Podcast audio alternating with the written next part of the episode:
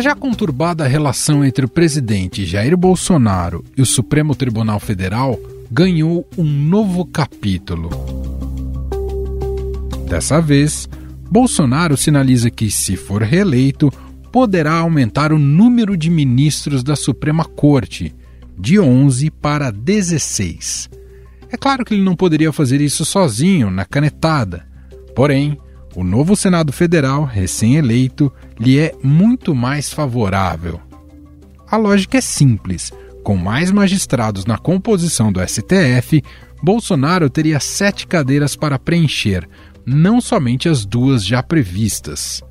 Com esse movimento, ele conseguiria ter uma maioria a seu favor e poderia tutelar o STF como quisesse. Em entrevista à Veja, Bolsonaro chamou o ministro Alexandre de Moraes de ditador e disse que não descarta aumentar o número de ministros no Supremo Tribunal Federal. Abre aspas. Já chegou essa proposta para mim e eu falei que só discuto isso depois das eleições. Eu acho que o Supremo exerce um ativismo judicial que é ruim para o Brasil todo.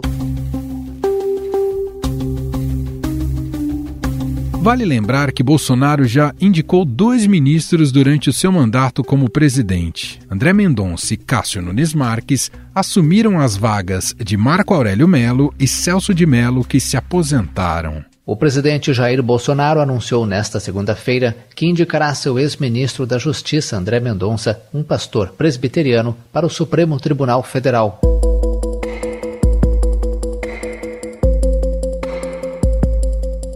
Mas essa não é a única estratégia dos bolsonaristas. Com 44 senadores pró-governo, eles conseguiriam aprovar o impeachment de ministros do STF. Vai entrar com pedido de impedimento, né? é, dos, dos, dos, ministros no Senado. Nós continuamos dentro das quatro, das quatro linhas. Do lado de lá, já saíram das quatro linhas, em alguns momentos já saíram. A gente espera que volte para a normalidade. Que ninguém quer uma ruptura. Uma ruptura tem problemas internos e externos.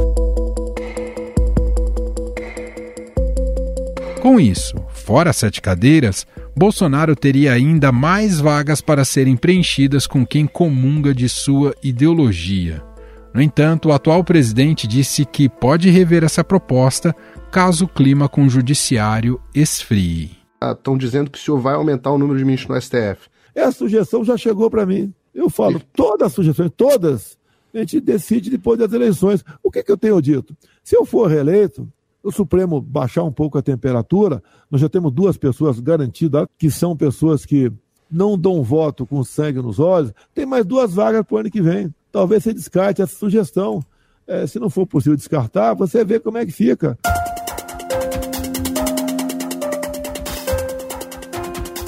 A intenção de reformar o STF também foi dita pelo vice-presidente Hamilton Mourão, que se elegeu para o Senado pelo Rio Grande do Sul. Além do aumento de cadeiras, existe a intenção de fixar um período de mandato e limitar as decisões monocráticas, aquelas que são tomadas individualmente pelos ministros. Não é só uma questão de aumentar o número de cadeiras da Suprema Corte, né? eu vejo que a gente tem que trabalhar em cima do que são as decisões monocráticas, temos que trabalhar em cima do que vem a ser um mandato para os mandatários da Suprema Corte. O líder do governo na Câmara, o deputado Ricardo Barros, também defendeu a medida e disse que é uma necessidade de enquadramento do ativismo judicial. Essa medida não seria inédita. Durante a ditadura militar, por meio do Ato Institucional número 2, de 27 de outubro de 1965, a quantidade de ministros da corte passou de 11 para 16. Depois, o ato institucional número 6, de 1 de fevereiro de 1969, reestabeleceu o número de 11 ministros da Corte. Mesmo sem ser fechado na ditadura militar, o STF teve seus poderes bastante reduzidos com ingerência direta do governo.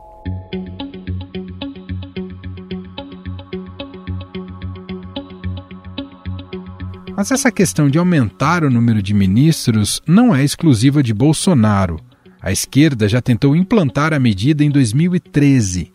A então deputada federal Luiz Erundina, na época no PSB, apresentou uma PEC que transformava o STF em uma corte constitucional e ampliava o número de ministros de 11 para 15.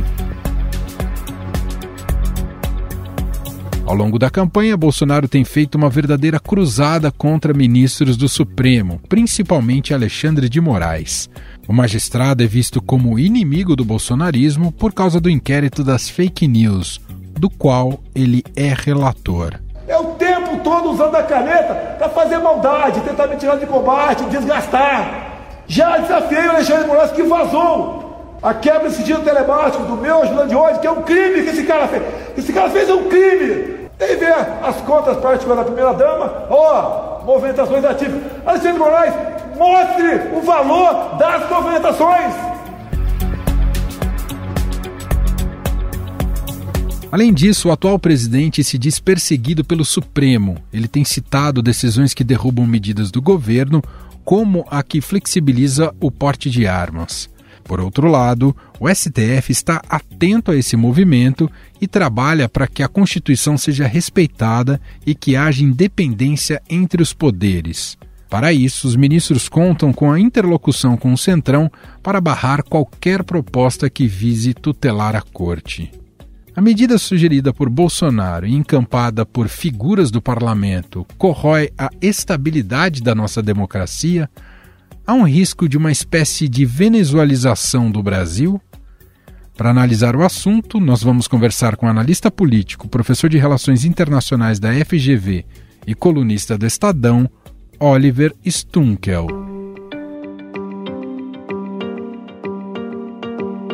Tudo bem, professor? Seja muito bem-vindo. Obrigado por ter aceito aqui o nosso convite. Obrigado, Emanuel. Professor, a estratégia uh, do presidente Jair Bolsonaro, e já observamos ecos né, no Congresso Nacional, desse Congresso recém-eleito, de minar os poderes do Supremo Tribunal Federal. É, isso se assemelha de alguma maneira a realidades de outros países com governos autoritários? Dá para traçar esse paralelo, professor? Sem dúvida. É, vemos ao longo dos, dos, últimos 20 anos uma série de, de países que passaram por um processo de erosão da democracia e, no fundo, o, o desejo de uma pessoa com, é, com ambições autoritárias sempre é, é, o mesmo, que é, é limitar é, os chamados freios e contrapesos, né? ou seja, dificultar a capacidade de outros atores no sistema democrático é, em limitar o poder do executivo. Isso pode ser uma tentativa de controlar o legislativo, né, o parlamento. Isso pode ser uma tentativa de controlar o judiciário, geralmente começando pela Suprema Corte, é, mas também faz, fazem parte dessa, é, dessa tentativa a, o, o, o, combate contra a imprensa livre, contra a sociedade civil, contra as universidades. E é interessante porque as justificativas é, po, é, podem variar profundamente. Na Venezuela, por exemplo, a, a principal justificativa foi é, o combate contra o imperialismo e é, o argumento de que o, o STF, a Suprema Corte da Venezuela, naquela época, é, era um braço da CIA dos Estados Unidos. Da mesma forma, o judiciário na Hungria é, foi muito atacado é, pelo primeiro-ministro Viktor Orbán, que também está promovendo um processo é, de erosão da democracia, dizendo que é, os, o judiciário faz parte do globalismo, que precisa ser combatido. É, em outros países, por exemplo, no Peru, em 92, o, o Fujimori é, decidiu fechar um parlamento, dizendo que os parlamentaristas eram antinacionais e eram é, sofriam dos vícios é, do clientelismo, ou seja, era preciso concentrar todo o poder é, no cargo do presidente para poder realmente governar. E a gente vê aí uma é, uma retórica muito parecida que no fundo é eles não me deixam governar, eles não representam o povo, só eu sou representante legítimo do povo. Né? E às vezes as pessoas se confundem, né? Porque uma pessoa como Hugo Chávez tem nada a ver à primeira vista com Victor Orbán, né? Que é um líder de direita mas é, no fundo é só, são só as justificativas que mudam a essência desses projetos, sempre é a mesma. Bom, caso Bolsonaro seja reeleito, e diante do que vimos até aqui do resultado do primeiro turno das eleições, professor, com esse Congresso recém-eleito, um Congresso mais à direita e talvez um pouco mais conservador do que essa legislatura que termina até fevereiro, a gente pode dizer que se o Bolsonaro reeleito ele tem um terreno fértil para aprovar medidas como essa de maior concentração de poder do, no executivo? A princípio, eh, esse perigo existe, sobretudo quando um presidente consegue aumentar a influência sobre ou o legislativo ou o judiciário, geralmente tendo o apoio de uma, uma dessas instituições, é mais fácil limitar ainda mais a influência dessa terceira. Né? A partir desse momento, realmente, é, uma possível erosão da democracia se acelera então, certamente existe esse risco, e uma forma é, de, de limitar esse perigo é dizer: olha, podem sim, é, é possível fazer reformas é, no judiciário, às vezes é importante fazê-lo, mas, por exemplo, é, é importante que é, as reformas tenham efeito só daqui a 5, 10 anos, ou dizer para que aquilo só chega a correr a partir da próxima década, do próximo governo, porque aí muitos dos apoiadores dessas reformas percebem que aquilo é, pode causar um grande dano quando o outro lado assume o poder, né? E, e, aí o judiciário realmente é fundamental porque o judiciário limita o poder do governo. Ele tem esse papel, não é para ter uma boa relação com o governo e esse embate contínuo ele faz parte de uma democracia saudável, né? Geralmente o presidente não gosta da Suprema Corte porque a Suprema Corte muitas vezes vai dizer, olha, isso aqui que você acaba de anunciar não, não tem como fazer. Então, na história, em todas as democracias, tivemos tensão, mas é preciso que o presidente ou o primeiro-ministro é, respeite a legitimidade do, do judiciário. Então, essa retórica né, sobre possíveis ajustes, o aumento do número de juízes é perigoso, porque geralmente quem nomeia é, nesse caso, é, os, os, juízes, né? E, e, pode ser mais sutil até, pode ser apenas limitar ou, ou abaixar a idade de aposentadoria, né? Que é algo que foi feito na Polônia, por exemplo, uhum. é, que também permite aí mexer bastante no judiciário. Sem dúvida, isso é algo bastante preocupante. Uhum. E professor, como é que o senhor explica ah, que essa retórica, como a do Bolsonaro, de outros líderes de perfil ah, ah, autoritários, né, é, mesmo quando ela desafia tanto a democracia ou, ou, vai fazendo com que a democracia seja carcomida por dentro, por que, que essa retórica tem tanta adesão é, popular? Bom, isso é uma grande pergunta, obviamente, que, né, que está sendo discutido há anos. É, tem um excelente livro que se chama Como as Democracias Morrem, que foi publicado é, há alguns anos, mas vários outros também que analisam é, a crise pela qual a democracia está passando atualmente. É, isso é algo bastante novo. É, Para você ter uma ideia, é, eu é, comecei meus estudos né, de pós-graduação em 2005, com mestrado, depois doutorado, e uma das minhas matérias preferidas na época, que eu li muito sobre, era demo, estudar a democratização de países, porque no fundo era consenso que a democracia estava ainda em vias de se fortalecer e a gente estudava de maneira muito detalhada como países passam por um processo de democratização.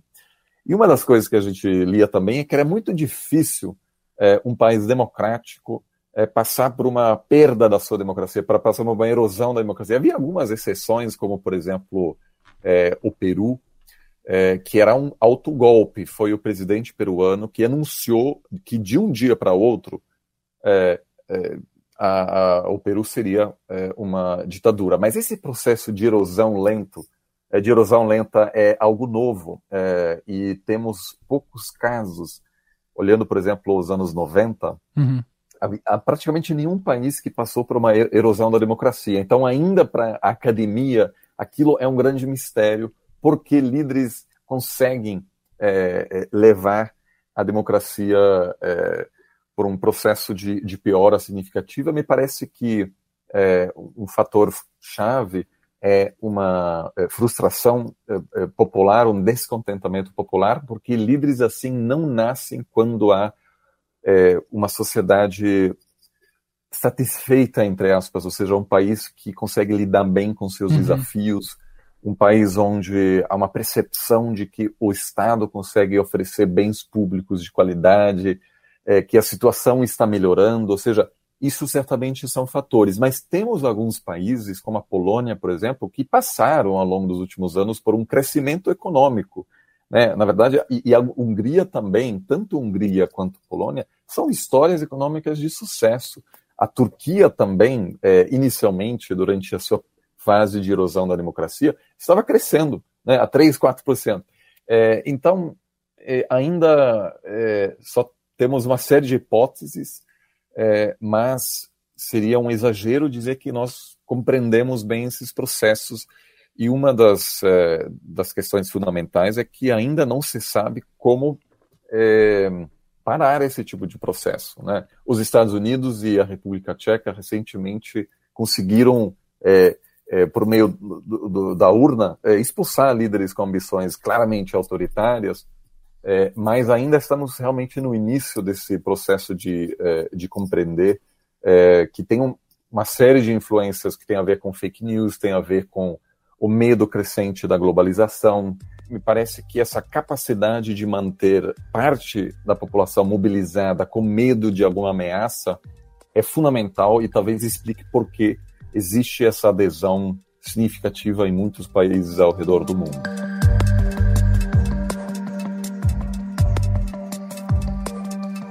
talvez até acompanhando pelo próprio processo eleitoral brasileiro que estamos no, no miolo dele, uh, nem sempre essa pauta, a, a pauta eleitoral é guiada pela racionalidade. Isso também explica um pouco do comportamento do eleitor, professor?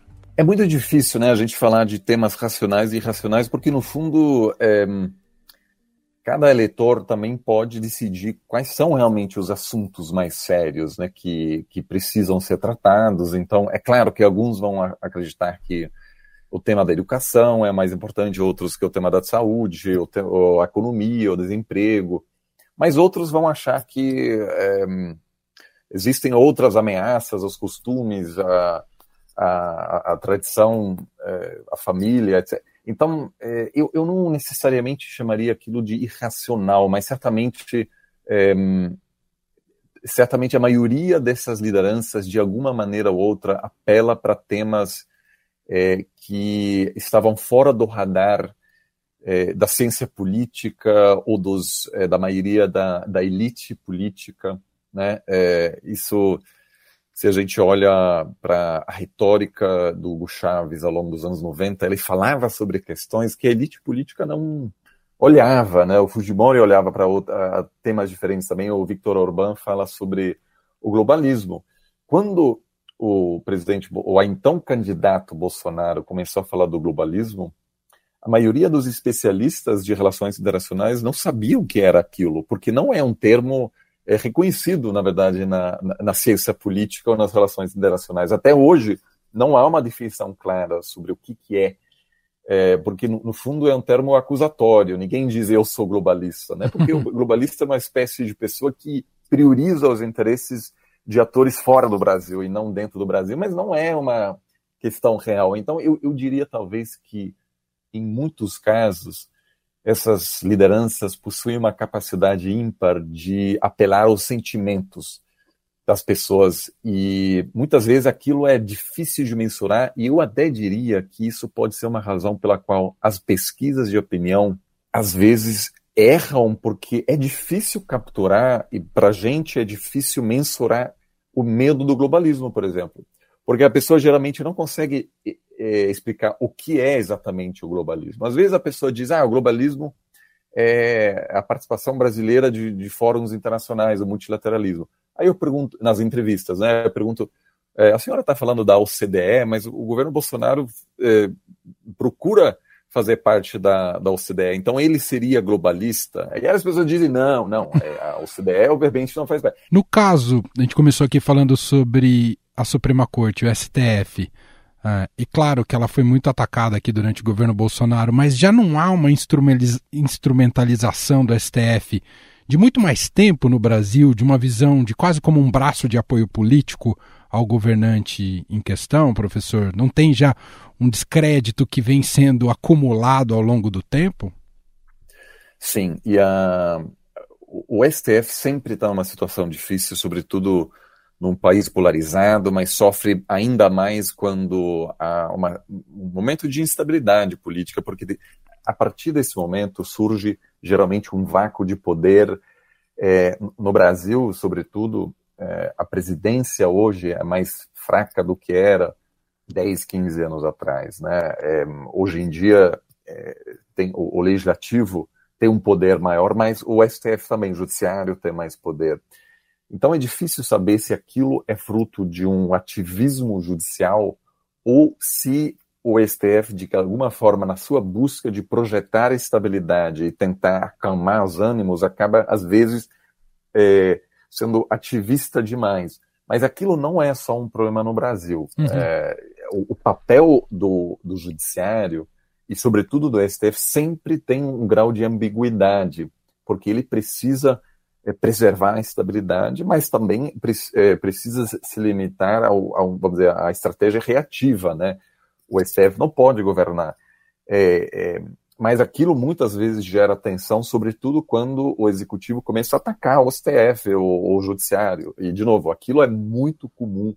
É, durante os primeiros anos da presidência do Hugo Chávez, ele atacava o STF todos os dias, dizendo que ele gostaria muito de implementar pro, eh, programas incríveis, mas estava eh, com as mãos atadas por causa da culpa dos, do, do, do, do, judiciário, que acabou sofrendo na, na uhum. opinião pública, né? acabou a, a, apanhando muito. E aí surge outro problema.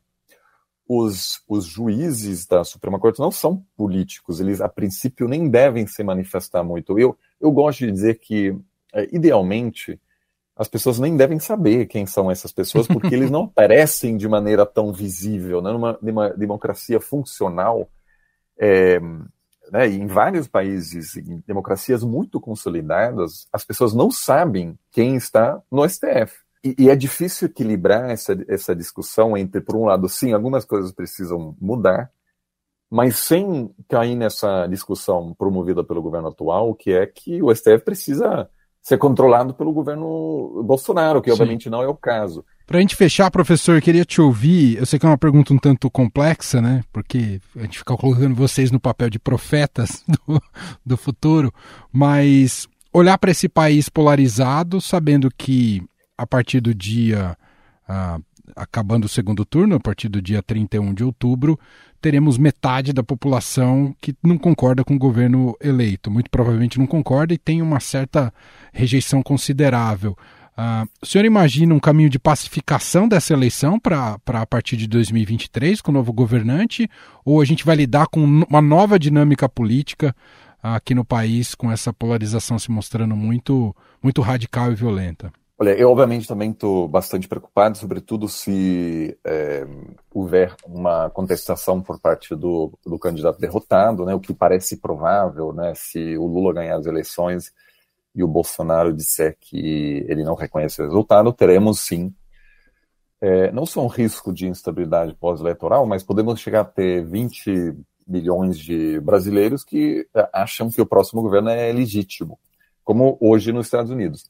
É, eu é, passei parte da minha adolescência nos Estados Unidos, é, no interior, todos os meus amigos da época são trampistas, e todos eles acham que o atual governo é ilegítimo. Né? É, então, e o Partido Republicano hoje, é, se preparando para as eleições é, parlamentares em novembro, está passando por uma situação inédita na democracia americana. Doze dos candidatos republicanos a senador ou a governador afirmaram recentemente que não se comprometeram a reconhecer o resultado.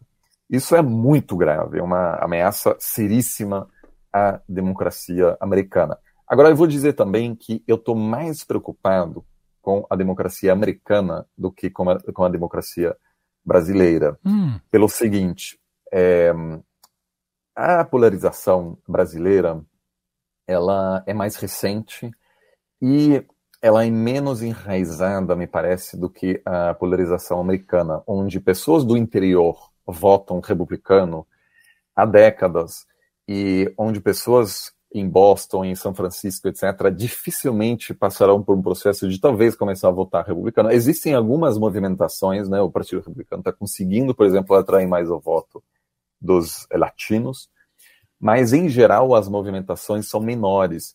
É, aqui no Brasil, por exemplo, o Nordeste é, só começou a votar no PT é, a partir de 2006. Então existe um histórico no Nordeste de, de votar em outros partidos também.